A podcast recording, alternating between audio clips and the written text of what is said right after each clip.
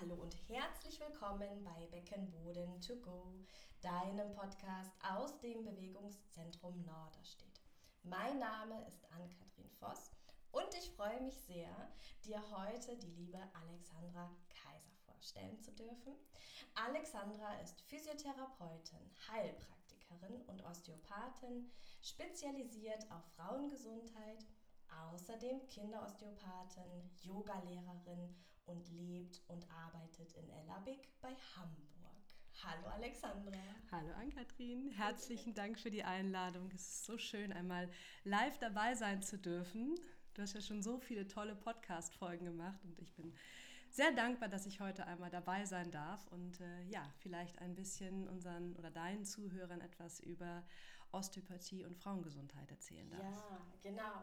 Da bist du schon mitten im Thema äh, drin. Ich würde vorher mich gerne noch einmal bei dir bedanken. Ich darf nämlich bei Alexandra in Ellabig bei Hamburg gerade in der Praxis sitzen und ich kann euch nur empfehlen, vorbeizukommen. Die ist so schön und ähm, wir haben heute Vormittag äh, uns schon ein bisschen geultraschallt und äh, einen Beckenboden-Check-up gegenseitig gemacht.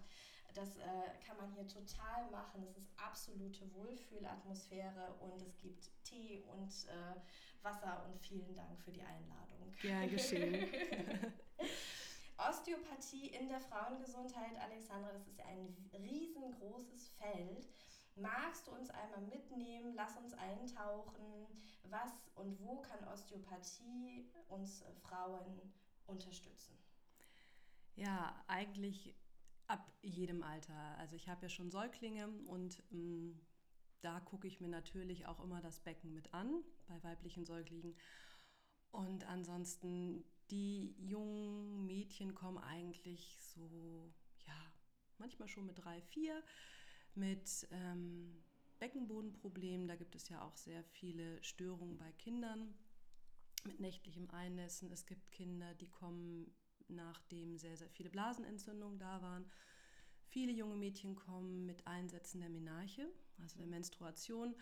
Und ähm, nicht unbedingt, weil sie jetzt Menstruationsprobleme haben. Oft sind es Sachen, äh, Dysfunktionen im Parietalen, also sprich im Knochen- oder Ligament- oder muskuloskeletalen Bereich, wie wir sagen, also im Gelenk-, Wirbelsäulenbereich und oft findet sich dann in der Anamnese, die ich dann mache, eine Dysmenorrhoe. Mhm.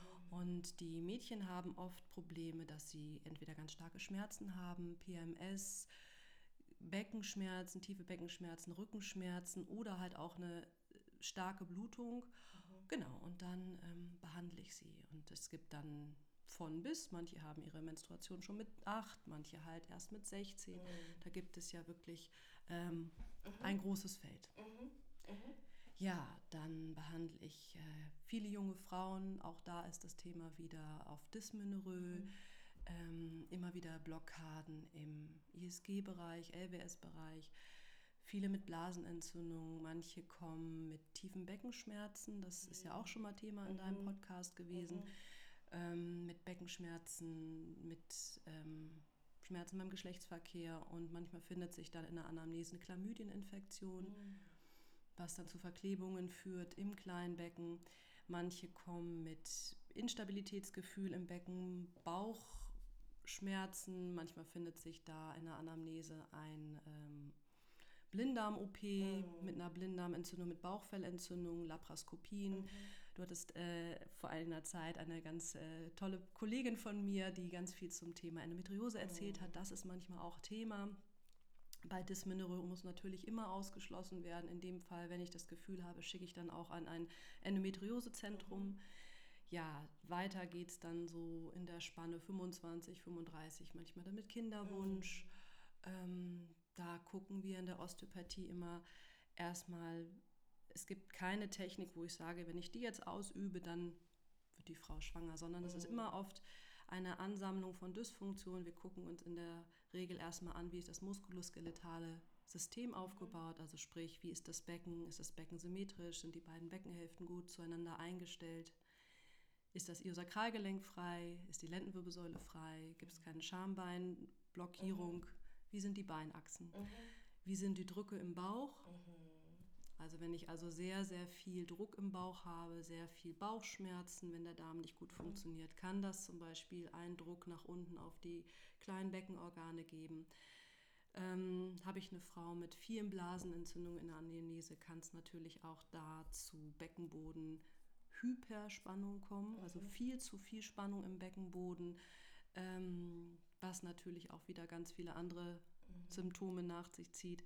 Es kann sein, dass ähm, die Atmung nicht frei fließen kann, weil das Zwerchfell sehr angespannt ist. Da finden sich dann oft auch im Brustwirbelbereich, im Rippenbereich Blockaden. Mhm.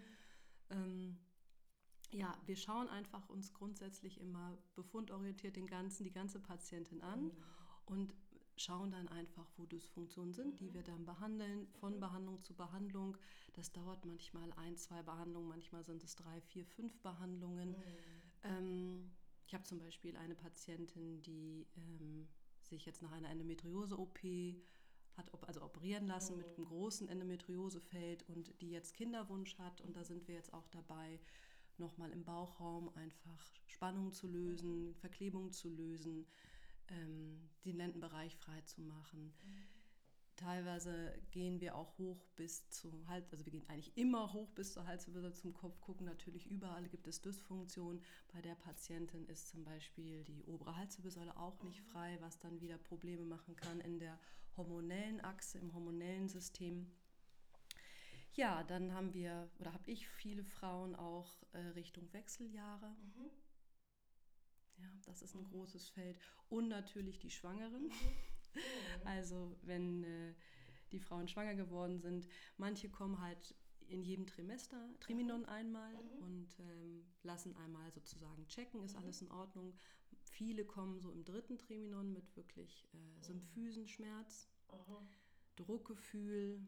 manche mit Inkontinenz, ähm, Ischiagin, Lumbo-Ischiagin, der bekannte Hexenschuss. Oft können wir in der Osteopathie da auch Linderung reinbringen, aber nicht immer, denn das liegt manchmal auch an der Lage des Kindes. Mhm. Wenn die Bänder sehr schlaff sind, wenn das Kind schon sehr tief liegt, dann liegt es manchmal wirklich schon entweder auf einem arteriellen Bereich, venösen Bereich und das drückt dann halt ab und kann einfach auch Lumbalgien einfach entstehen lassen. Manchmal ist es halt einfach ein instabiles ISG, also ihr Sakralgelenk. Mhm das ist einfach, äh, ja, es gibt einfach sehr viel Dysfunktionen, die da entstehen können. Für uns ist es in der Osteopathie sehr wichtig, dass wir Mutter und Kind so viel Platz geben, jedem, wie es äh, sein muss. Mhm. Ähm, Gerade die Gebärmutter kann eine Drehung haben oder eine Torsion haben, kann abgeknickt sein. Wir schauen, dass die Mutterbänder und alle Bandapparatstrukturen im Kleinbecken gut zueinander ausgerichtet sind dass ähm, die Aufhängungssysteme der Blase, der Gebärmutter, des Darms ähm, wirklich frei sind, dass sich die Gebärmutter auch in der Schwangerschaft in allen drei Trimini wirklich in den Bauchraum nach oben entfalten kann, dass es mhm. keine Drücke, keine Züge gibt, dass das Zwerchfell frei bleibt. Denn je besser die Sauerstoffversorgung der Mutter ist, also die Atmung, mhm. desto besser ist die mhm. Sauerstoffversorgung des Kindes. Ja, ähm, Mega spannend. Also super breites Themenfeld, wirklich von Kleinkind, äh, Säugling bis ähm, Wechseljahre und wahrscheinlich auch noch darüber hinaus. Oh ja. Ähm, du hast jetzt schon ganz viel ähm, erklärt, was für Zusammenhänge es gibt.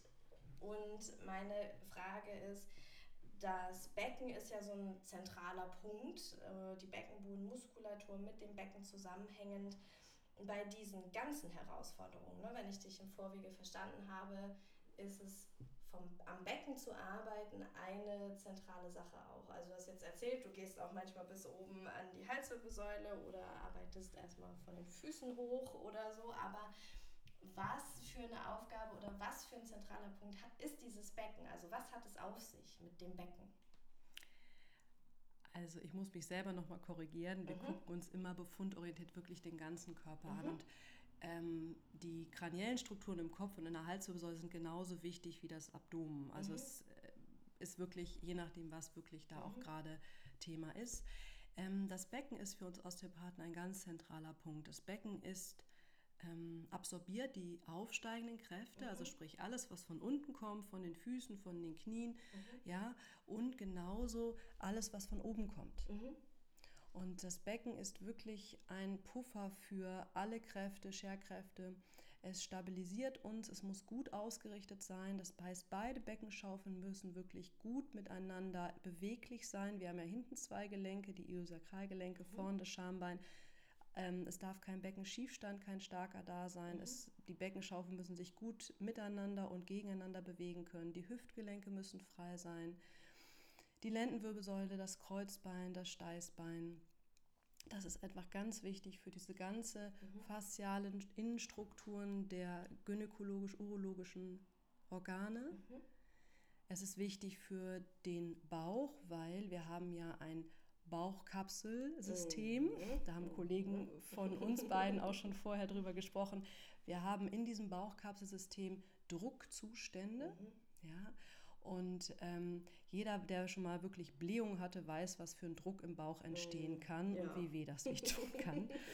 Und wenn diese Drücke im Bauch gut ausbalanciert sind, dann ist mein Bauch flach, mein Beckenboden ist entlastet, mhm. alle Strukturen werden wirklich physiologisch und gut mhm. Das Zwerchfell kann frei absinken. Mhm. Wer schwanger war, weiß, dass das Becken sich ja nach vorne kippt in der mhm. Schwangerschaft. Die Lendenwirbelsäule verstärkt sich, das heißt, der Druck ist mit einmal vorne am Schambein. Mhm. Das Zwerchfell kann sich nicht mehr frei absinken und die Drücke im Bauch verstärken oder verändern sich. Mhm. Und das kann natürlich auch wieder vermehrt Druck auf die Blase machen und zum Beispiel dann auch in der Schwangerschaft eine Inkontinenz. Mhm. Ja, kann dann manchmal folgen. Und für uns ist das Becken einfach aus dem Grund so wichtig, weil wir haben auch in der Osteopathie befunden wir über gekreuzte muskulofasziale Ketten. Mhm. Und ähm, alles, was sozusagen unten passiert, mhm. kann sich oben auswirken. Mhm. Zum Beispiel gibt es für uns immer ganz, ganz wichtig bei Beckenbodenproblemen, bei Beckenproblemen gucken wir uns immer auch die Füße an, weil auch das Sprunggelenk, bestimmte Knochen im Sprunggelenk, im Fuß eine Auswirkung über Schienbein-Wadenbeingelenk mhm über die kleinen, äh, hat man vielleicht schon mal gehört, ähm, das Fibulaköpfchen, das Wadenbeinköpfchen, da sitzt ja einer der oberschenkelrückseitigen Muskule, äh, Muskeln an und der hat dann Verbindung zum Sitzbeinknochen und darüber hinaus gibt es dann wieder Bänder, die dann über den Sitzbeinknochen zum Steißbein gehen. Also haben wir da auch wirklich weiterlaufend zum Beckenboden wieder eine ähm, Relation. Mhm. Und das heißt, es muss wirklich geguckt werden, ist das da alles frei? Das mhm. heißt, kann, es kann sein, dass eine Fuß- Schwäche, Fußinaktivität, Fußblockade auch eine Beckenbodenproblematik mhm. hervorruft. Mhm. Und umgekehrt. Und genauso gibt es auch einfach äh, Dysfunktionen, die von oben kommen. Mhm. Ähm, über Rippenblockaden, mhm. über Organdysfunktion, die dann einen anderen Druck machen. Mhm. mhm. Habe ich zum Beispiel auch eine Leberdysfunktion oder arbeitet die Leber nicht gut? Die Leber ist für unser Abdrainagesystem zuständig. Und tut das die Leber nicht gut, mhm. gibt es manchmal eine Stauung nach unten ins Abdomen, mhm. in den Bauch ja. und auch ins kleine Becken. Und dann habe ich einen Beckenboden, der nicht gut abtrainiert Spannend, wird. Ja. Das kennen gerade Frauen, junge Mütter, die den ganzen Tag auf den Beinen sind und das oh. Gefühl haben, der Beckenboden drückt nach unten, oh. fällt ihnen fast raus, ja. es tut teilweise richtig weh. Da ist oft einfach die Entstauung auch nicht gut. Ah, mega spannend. Vielen Dank. Habe ich das richtig verstanden, Alexandra? Es gibt diese myofaszialen Verbindungen und die sind überkreuzt dann, also dass die im Becken sich dann kreuzen. Ja, es mhm. gibt welche, die gehen. Es gibt die vordere, mhm. es gibt die hintere, es mhm. gibt die seitliche und es mhm. gibt auch welche, die sich dann vorne überkreuzt, mhm. hinten überkreuzen. Und da gibt es ganz, ganz viele. Und wir mhm. schauen einfach innerhalb auch dieser Ketten, ist alles frei, mhm. gibt es innerhalb der Kette eine Dysfunktion. Mhm. Es gibt in der Osteopathie verschiedene Arten von Befunderhebungsmöglichkeiten, mhm. verschiedene Konzepte. Also Osteopathie ist ja keine Technikansammlung, mhm. sondern ein Behandlungskonzept. Und diese Behandlungskonzepte sind unterschiedlich. Mhm. Und äh, wer schon mal beim Osteopathen war, hat das gemerkt. Oder mhm. wer schon mal bei mehreren Osteopathen war, jeder Osteopath arbeitet etwas anders.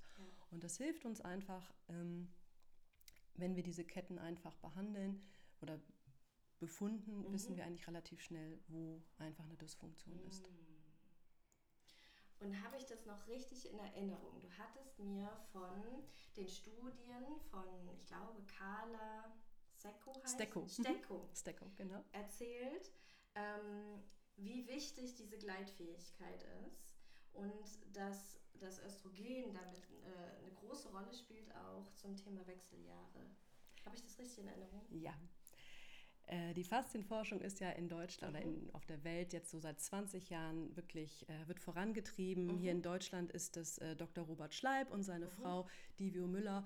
Und es gibt in Italien eine ganz, ganz, ganz tolle Wissenschaftlerin, Carla Stecco. Und äh, Carla Stecco, die forscht und hat in den letzten Jahren ganz, ganz tolle Ergebnisse hervorgebracht.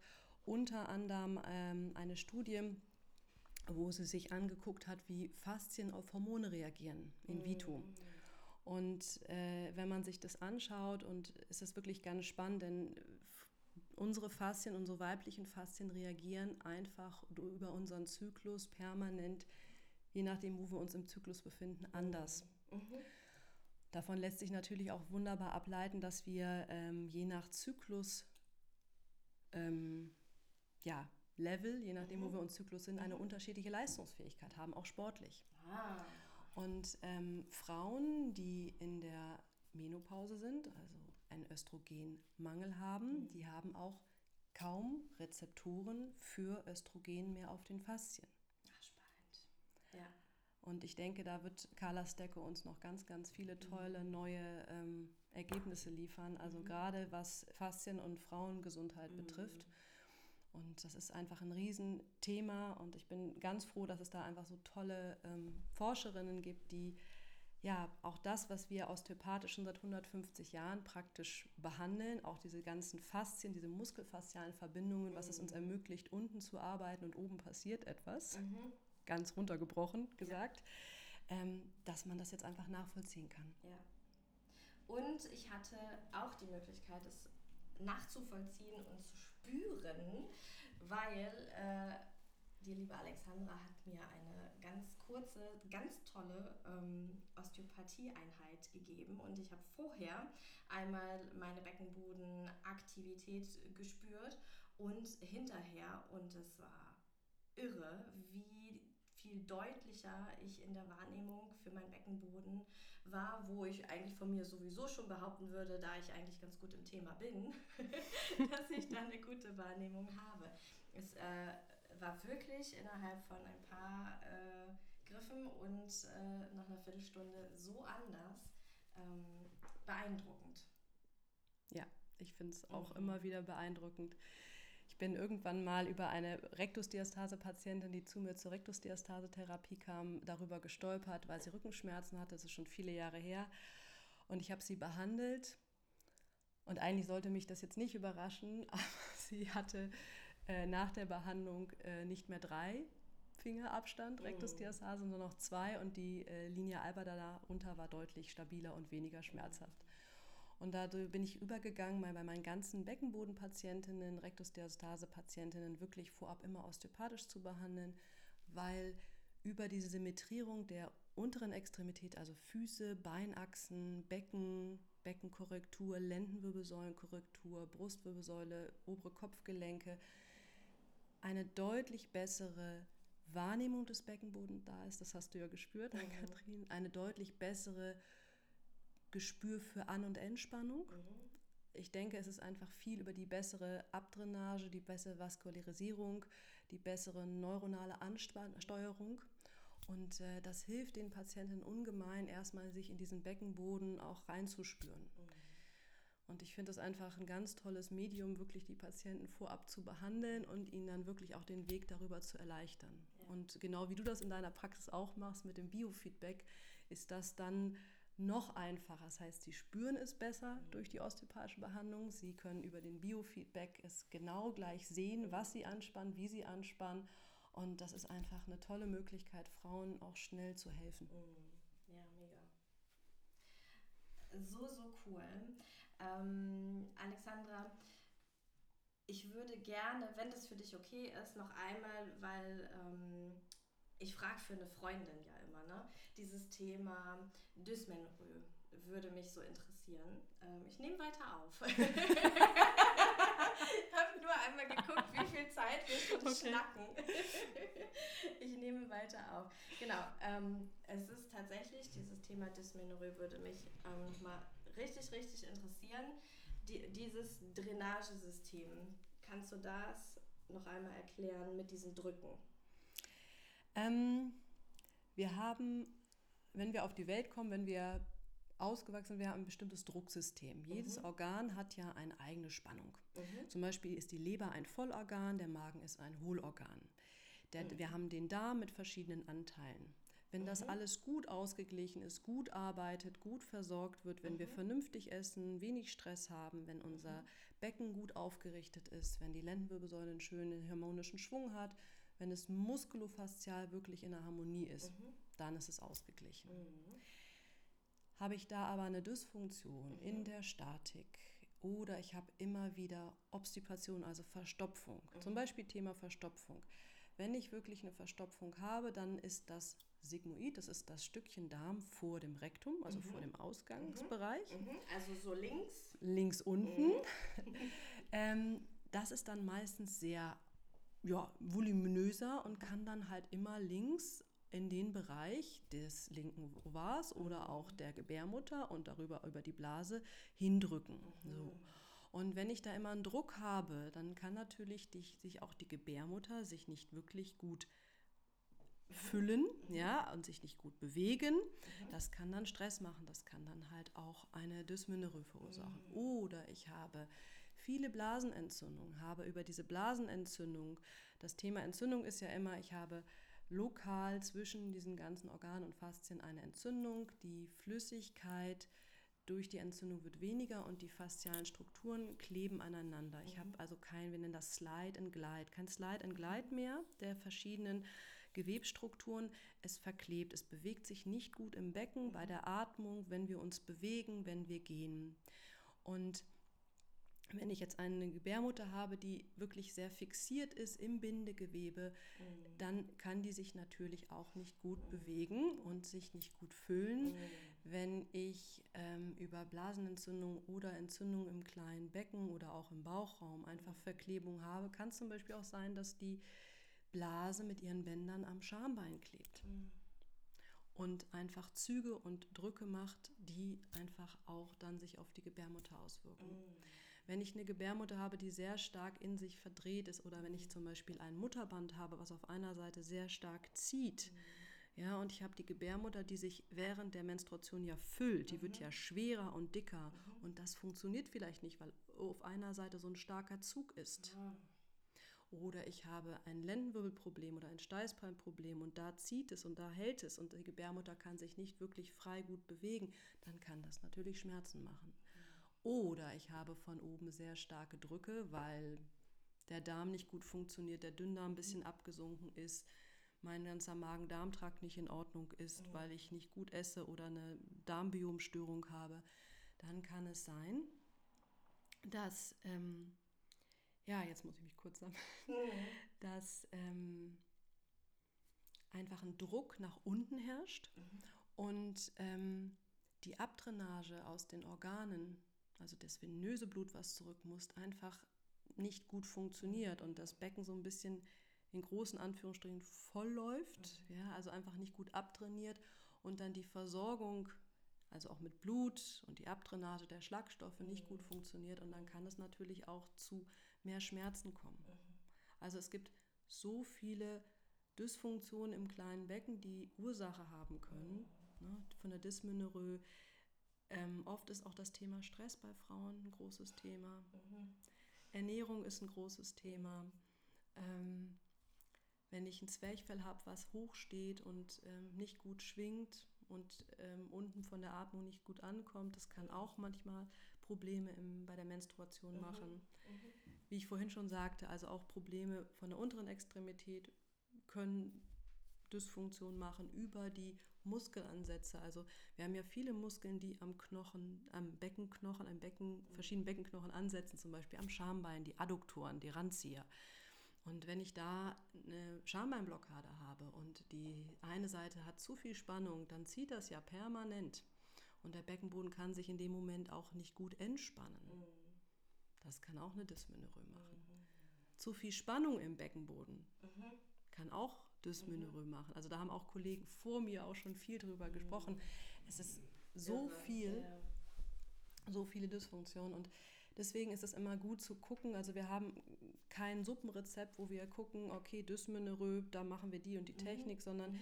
jede Patientin bringt ihre eigene Physiognomie, Physiognomie ihre eigene Problematik, ihre eigene Statik und wir mhm. gucken wirklich, dass wir sie da abholen, wo sie ist und äh, das behandeln, was wir finden. Und es ist, wenn ich heute das vielleicht vom Becken behandelt habe, kann sein, dass ich beim nächsten Mal ans Kranium muss, dann ähm, die obere Halswirbelsäule behandeln, damit einfach diese Hypophysen-Hypothalamus-Achse mhm. gut frei ist, damit das Hormonsystem sich besser regulieren kann. Mhm. Auch das kann wieder Auswirkungen auf die Menarche haben. Also, hu, großes Thema. Wahnsinn, Wahnsinn, ja.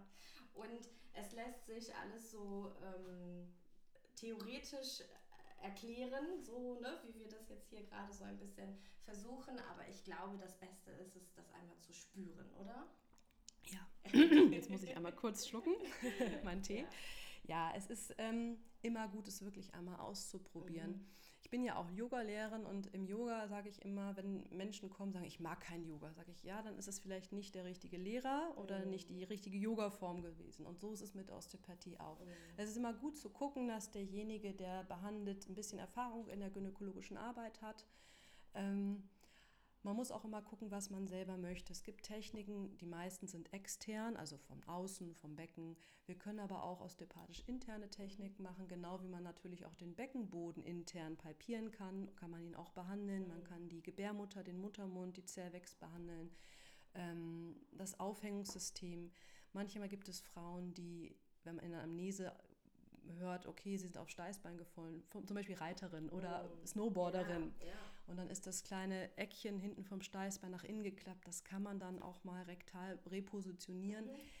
Ähm, da gibt es einfach ganz viel, was man machen kann. Und ähm, ja, da muss man einfach mal schauen, mhm.